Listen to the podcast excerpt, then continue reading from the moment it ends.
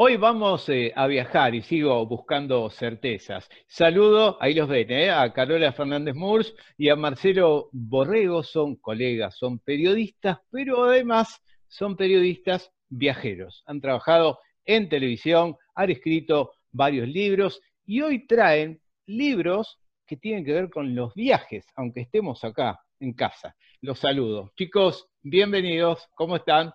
¿Cómo estás? Un ¿Cómo estás? Un gusto. Sí, la verdad que eh, viajando tanto por el mundo necesitábamos un espacio para viajar desde casa.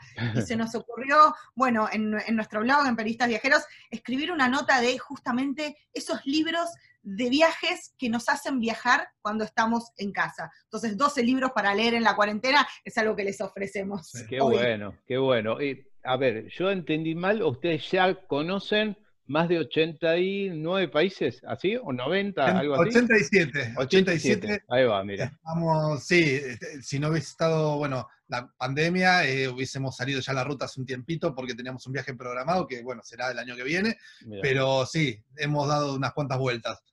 Qué bueno. ¿Y dónde estarían hoy, en estos días? Y eh, puede ser en algún país de la ruta de la seda. Eh, empezaba junio la ruta de la seda, así que íbamos a recorrer todos los TAN, los mm. países que terminan en TAN. Sí, arrancaría, hubiese arrancado en Turquía, que ya fuimos varias veces, Estambul y otras ciudades, que es maravilloso, y empezar sí, por Armenia, Georgia, hasta China, por la ruta de la seda. Era un viaje lindo, exótico, pero bueno, ya, ya lo haremos cuando se pueda. ¿Qué descubrieron en todo este tiempo? ¿Hace cuántos años que están viajando y viven, conviven, son pareja, digo, pero viajando, escribiendo, sacando fotos, grabando? ¿Qué descubrieron? A ver, alguna cosa que digas, mira, esto me lo dio solo un viaje, no, no hay forma de captarlo o, tomarlo de otra manera. A ver, buena pregunta. Eh, digamos que nosotros estamos juntos hace 16 años y desde el primer momento empezamos a viajar, a veces juntos y a veces separados por trabajo, por vacaciones, y ya hace 8 o 9 años que dijimos, viajemos pero de otra manera, con un poco más de tiempo, con, más momentos para pensar, para escribir, para sacar fotos. Y a partir de ahí eh, hicimos muchos viajes de 8 y 9 meses, siempre volviendo a Buenos Aires, pero viajes largos donde te podés hasta sentir una persona que vive en el lugar, ¿no? Una cosa es uno que viaja por 3, 4 días y otra cosa es el que se queda dos meses en el mismo lugar. Los que hemos ido a Europa, viste, 12 países en 15 días, vos decís, e-, eso no, al, revés, ustedes llegaron, se instalaron, qué bueno. Yo creo que descubrí que, mm, con, trabajo, con pasión, con, con creatividad sobre todo, eh, podía dejar mi trabajo de 8, 9, 10 horas de estrés de la televisión a pasar a otro tipo de trabajo en el que nos manejamos nosotros mismos, somos los responsables de salir adelante y los que podemos definir el día a día de nuestra vida, sin pandemias, ¿no? Pero bueno. Claro. bueno eso es algo externo, ¿no? Exacto. Creo que, que, uno aprende, siempre vivís aprendiendo cuando viajas, y no es un cliché aprendes a, convivir con el diferente, con el, digo, uno cuando vive en una ciudad, sí, todos tenemos algún carácter y algunas costumbres diferentes, pero más o menos es lo mismo. Mm. Ahora, ir a, lugares donde es totalmente diferente, cómo se piensa, cómo se razona, la religión, bueno, aprendes a eso, a convivir con eso, a respetarlo, a aceptarlo y a entenderlo, ¿no? Increíble, increíble. Bueno, em, eh, no sé si conté en el principio que ustedes han trabajado en la tele, ¿sí? En la tele de todos los días, en los grandes canales, en los programas más vistos. Bueno, y ahora esto, el emprendimiento o, la forma de vivir es esta, la de ustedes, la, la de viajar. Bueno, a ver, 12 libros. Hagamos un punteadito rápido para leer en este tiempo especial. ¿Qué recomiendas? ¿eh? este, y son muchos de nuestros libros más, eh, más queridos, favoritos, este, y aparte de diferentes autores. Por ejemplo, eh, uno de los libros favoritos que están ahí en esa lista es este, em, Un adivino me dijo, de un italiano, un corresponsal italiano que se llama, ya falleció, Tiziano Terzani. Periodista. Periodista también, que vivió muchísimos años en Asia y se dio esa cuestión de que un día un adivino le dijo que un año determinado no tomara ningún avión porque el avión se iba a caer y se iba a morir. Él no, no lo creyó, no le dio borilla, hasta que llega ese año y, empieza a darle vuelta a todo en la vida y dice, bueno, todo este año voy a seguir con mi trabajo viajando por, por medio Asia, pero no me voy a tomar un solo avión. Lo habla con, el, director del diario, se lo permite, y en ese viaje que va por, se sube a todos los medios de transporte posibles, menos a un avión, va mm. buscando a ver si era algo, una locura lo que estaba haciendo, que creerle a ese adivino, o había algo místico que él no, no entendió o no conocía. Es un libro buenísimo de viajes y aparte para entender un poco eh, esta cuestión de adivinos, magos que, que andan dando vueltas por todo el mundo. Sí, va entrevistando a, adivinos, magos, curanderos por toda Asia para, bueno, saber en qué cree la gente en el mundo. Ese es impresionante.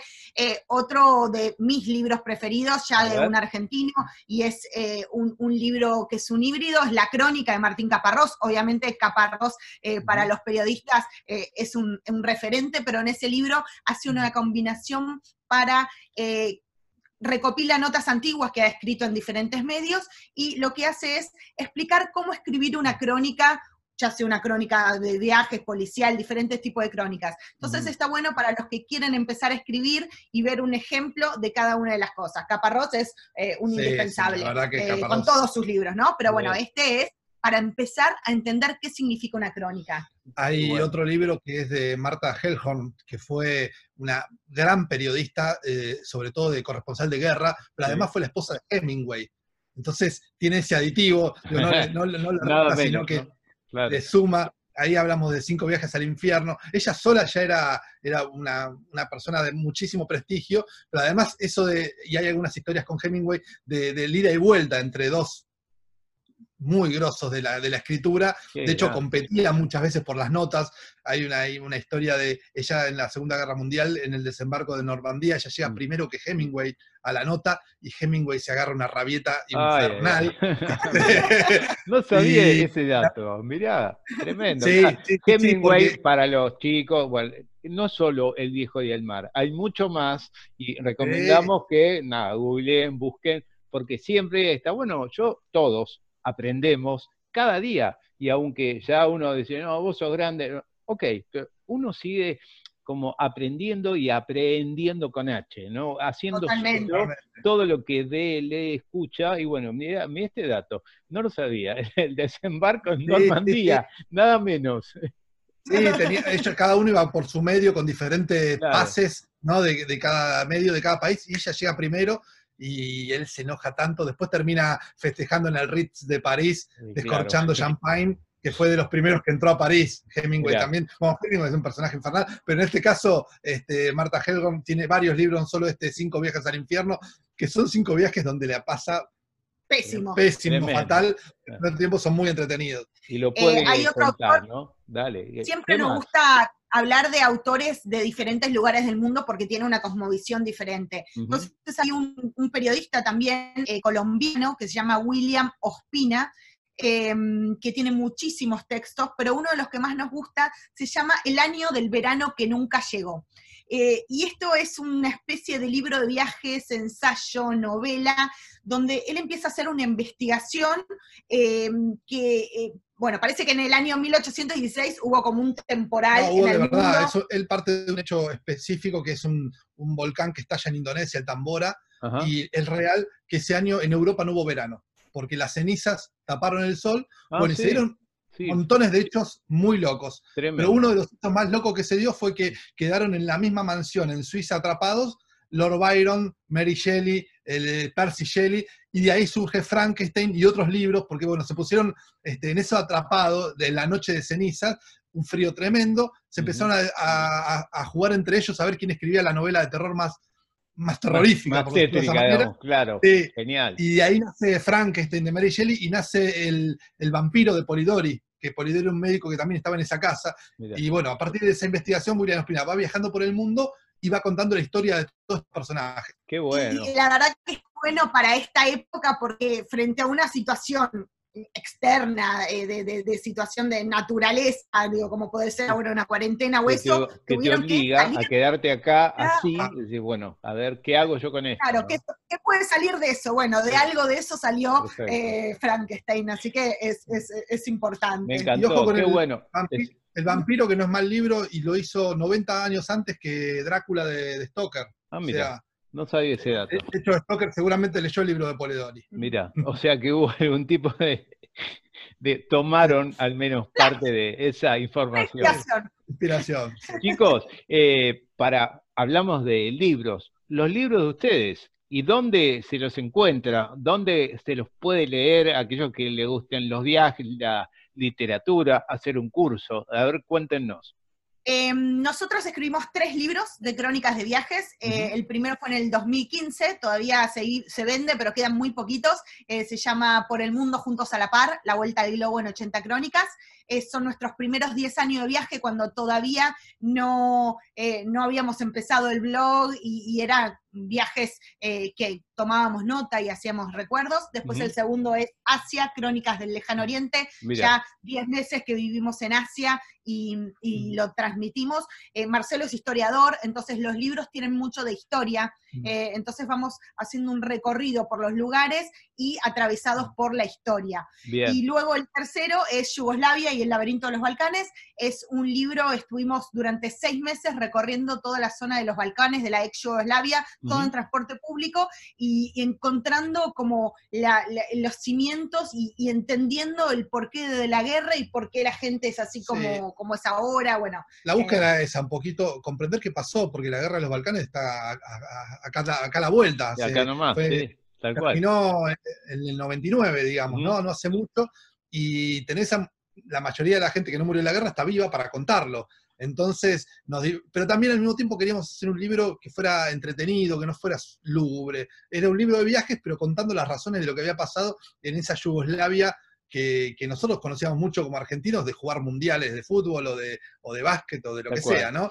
Sí, los libros se consiguen en nuestro blog, o sea, a través nuestro o nuestro Instagram, arroba periodistas viajeros, o nuestro blog, eh, Perfecto. porque son independientes, no, no, son, no los publicamos eh, en, en una editorial ni nada, sino que hacemos todo el trabajo nosotros mismos. Eh, así que, nada, en, en el Bueno, blog bien. periodistasviajeros.com. Ahí está, periodistasviajeros.com. La última, cortita. ¿Cuál es el, el país que todavía no pisaron, que no conocen? Y que, eh, que digas, es ese. Cuando pueda, voy ahí.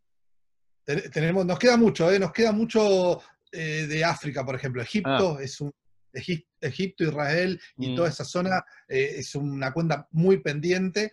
eh, ¿Y qué más? Eh, no conocemos nada de Oceanía y África son como lo- los centrales que, que no conocemos. Eh, yo creo que me gustaría mucho ir a, a Sudáfrica. Eh, soy muy amante de los animales y hacer algún estilo de safari de, al aire libre para la naturaleza y fotografiar. Eh, Estuvimos en Chernobyl el año pasado, por ejemplo, Ah, en. Ucrania. Eh, Y que muchos sí, chicos descubrieron a través de Netflix, ¿no? Y de mis Sí, hijos también, yo digo, ¿qué es? ¿Es esto, esto?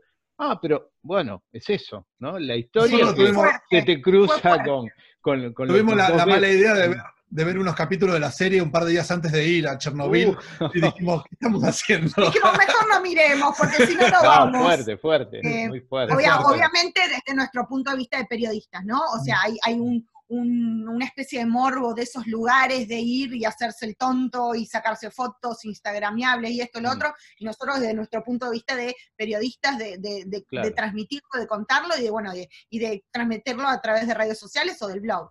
Genial. Chicos, gracias por el tiempo, toda la info y estamos en contacto, bueno, a través de la tele, la radio, el blog de ustedes, lo que podamos, bueno, para ayudar. Un fuerte abrazo. Si necesitan más inspiraciones de libros, nos escriben que tenemos un montón de recomendaciones para darles. Andrés, muchas gracias y un saludo para todos, un gusto. ¿eh? Fuerte abrazo. Hasta luego.